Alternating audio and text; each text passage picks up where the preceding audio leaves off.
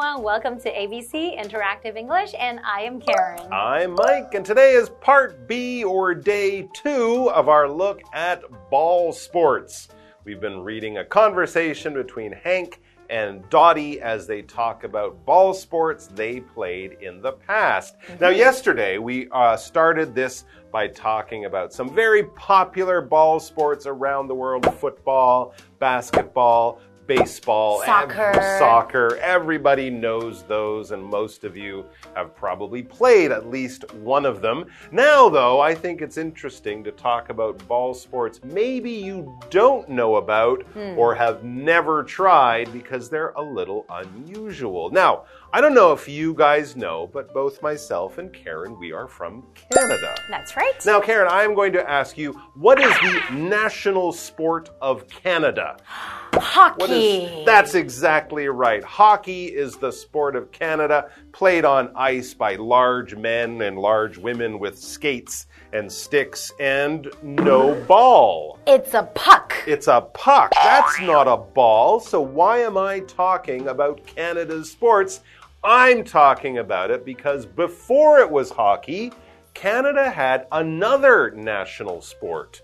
Do you it? know what that sport is? No. Are you sure? It's a ball sport. It's a ball sport? What yes, is it? the sport of lacrosse. oh!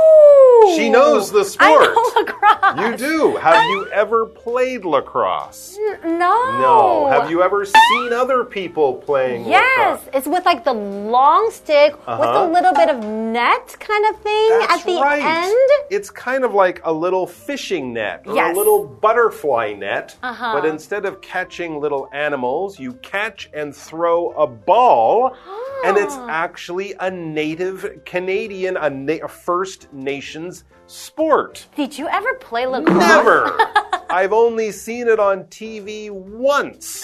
Oh, but okay. it is a ball sport, and I've always wanted to try it. It looks cool. Okay, it does look pretty Doesn't cool. Oh, I totally Run. forgot about it.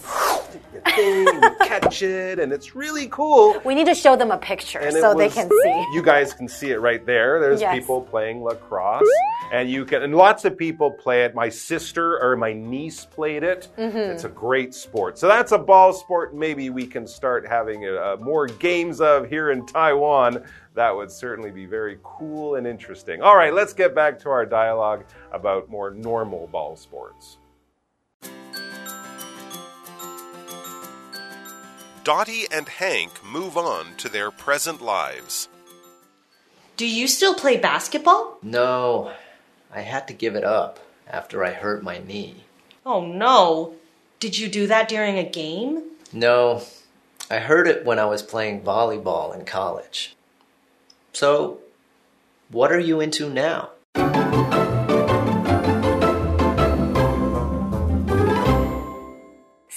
Looking at part B of what kinds of ball sports do you play? So I wonder what the dialogue is going to be about today. Hmm, yeah. Well, yesterday, Hank and Dottie were talking about sports they played in the past, in mm. days or years before when they were young and growing up. Now it says Dottie and Hank move on to their present lives. So you guys remember the past. That's history, times that have gone by last week, last month, last year. The present is now, not right now at this minute, but in the time you are living at the moment. That is the present. So what grade are you in now? What are you doing now? How old are you now? That is the present. So in other words, what sports do they like to play now, now that they are older. Mm -hmm. And Dottie starts off by saying, Do you still play basketball? oh, okay. So she wants to know if Hank still plays basketball. That's right. He started playing baseball. He kind of changed to become a basketball player when he was younger, but now does he continue to play? And the answer is no. He says no. Hmm. No, he doesn't play basketball now. He says, no, I had to give it up.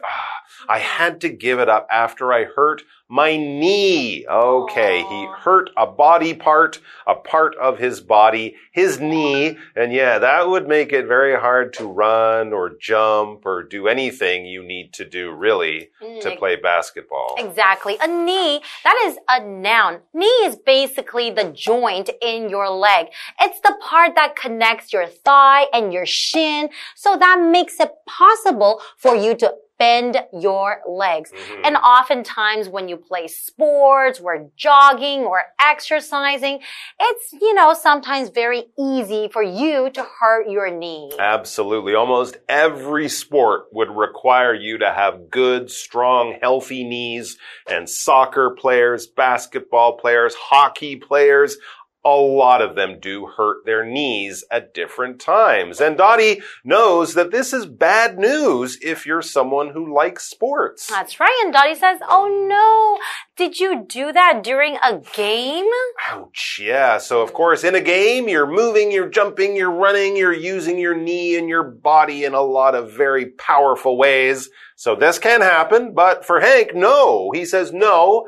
I heard it when I was playing volleyball in college. Hmm. Wow. He played many different sports. This, of course, volleyball, doink, is another ball sport. Maybe this was just for fun, right? right. People play volleyball at the beach or on the Mhm. weekend with friends, or maybe he was in a team, but he was playing volleyball. Maybe he jumped and landed in a, ooh, in a bad way and he hurt his knee. So that's bad news for him. Anyways, he wants to change the uh, topic to Dottie and her sports the sport she's playing now. He says, so what are you into now? Or what sports do you enjoy at the present? That's right. So it's important when people ask you a question, you will want to ask them the same thing. Sure. But he was asking, he was talking about, you know, how he hurt his knee. He hurt his knee while playing volleyball in college. Ah, so that is a noun. College is the kind of school that you go to after high school. Mm. It's the post-secondary education. Usually we can also call it the university and you can get your undergraduate degree. You can pick your major. I want to major in Japanese. I want to major in mm, politics. You can pick your major and then you can get your degree from college. Taida, Shida, Harvard, Oxford, Princeton. These are some well-known colleges. And yeah, you're 18, 19 years old when you go off to college. Let's take a break and then we'll be back to talk about more sports, but ho hopefully not more sports injuries. That's right. Ow. Ouch. Ow.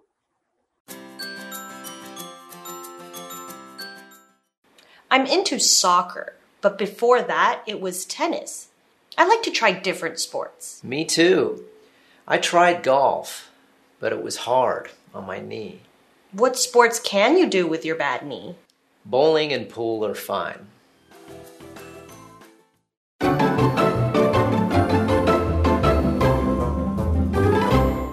All right, we are back, and we're still with Hank and Dottie talking about the sports they like to play now in the present. And Hank was just telling us the sad, sad story of how he doesn't play basketball anymore. It's, it's actually too bad. He hurt his knee playing volleyball in college. So that's Hank. But what about Dottie? What sports is she playing now? Well, Dottie says, I'm into soccer. But before that, it was tennis. Mm. I like to try different sports.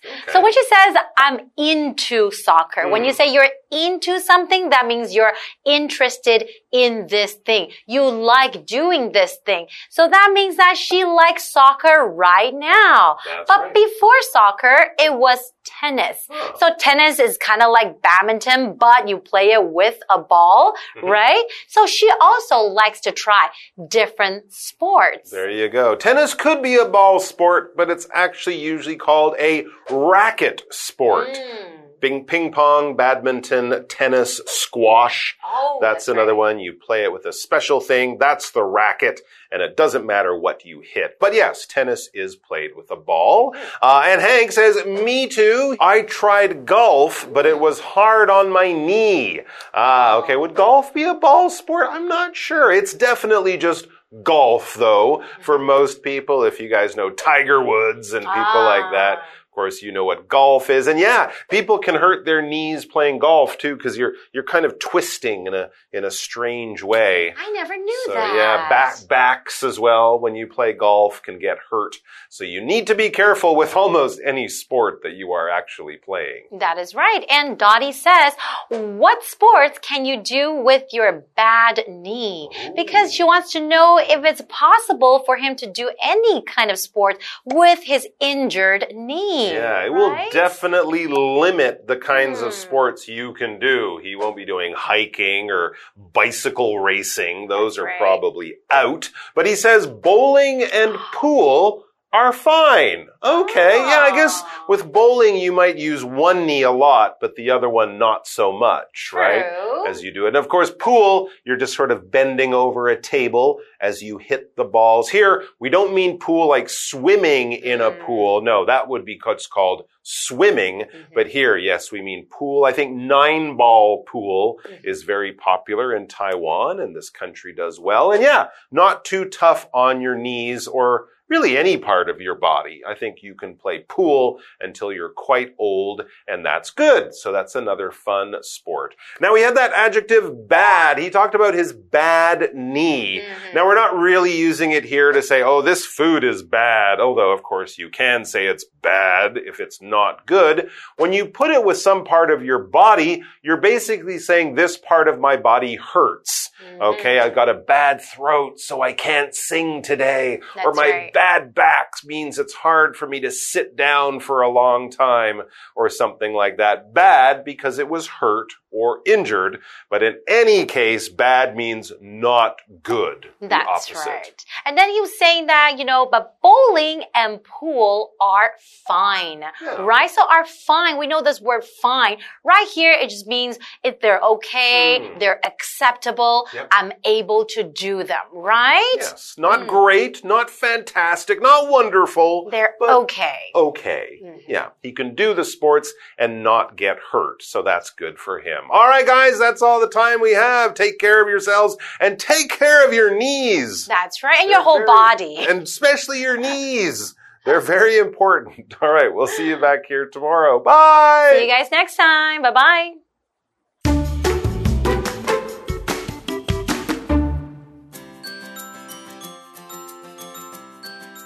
Dottie and Hank move on to their present lives. Do you still play basketball? No, I had to give it up after I hurt my knee. Oh no.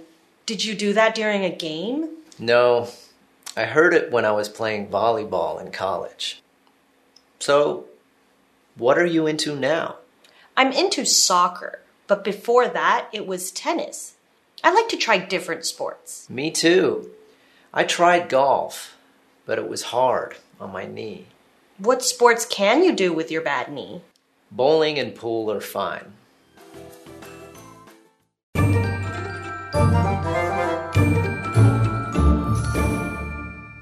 Hi, I'm Tina。我们来看这一课的重点单字。第一个，present，present，形容词，现在的、目前的。Do you like your present job？你喜欢你现在的工作吗？ 下一个单字，knee，knee，名词，膝盖。Susan fell down and hurt her knees. Susan 摔了一跤，弄伤了她的膝盖。下一个单字，bad，bad，形容词，不健康的、不健全的。I can't see clearly with my bad eye。我的眼睛不好，看不太清楚。最后一个单字，fine，fine，形容词，不错的、好的。 My apartment is small, but it's fine for one person. 我的公寓很小，但一个人住还行。接着我们来看重点文法。第一个，give up something，放弃、戒除某事物，这是一个可以分开的动词片语。如果是遇到代名词，例如 it 或者是 them，要写成 give it up 或者是 give them up。give 的三态是 give、gave、given。我们来看看这个例句 ：The doctor told my dad to give up smoking。医生要我爸戒烟。这里 give up 的受词是用动名词 smoking，指的是吸烟、抽烟。下一个文法，somebody is into something，某人非常喜欢某事物。 介系词 into 在这里表示对什么东西有极大的兴趣。我们来看看这个例句：My sister is really into French movies。 我姐姐非常喜欢法国电影。最后一个文法，be hard on something，对某事物造成损伤，这是一个固定用法。注意搭配介系词是 on。我们来看看这个例句：The bad weather was hard on our crops。恶劣的天气对我们的农作物造成了损害。Crop 指的是农作物。以上就是这一课的重点单词跟文法，我们下一课再见，拜拜。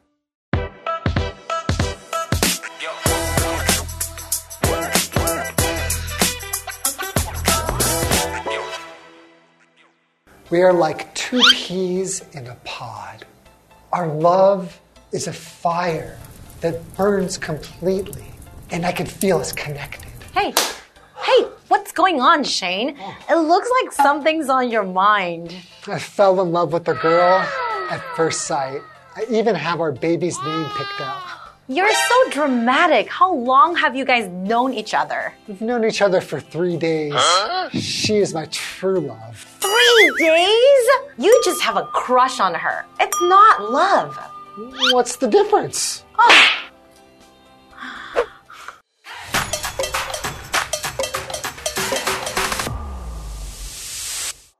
Hi, everybody. I'm Shane. And I'm Karen. Today, we're going to explain the difference between love, adore, crush, affections, and like. Aww.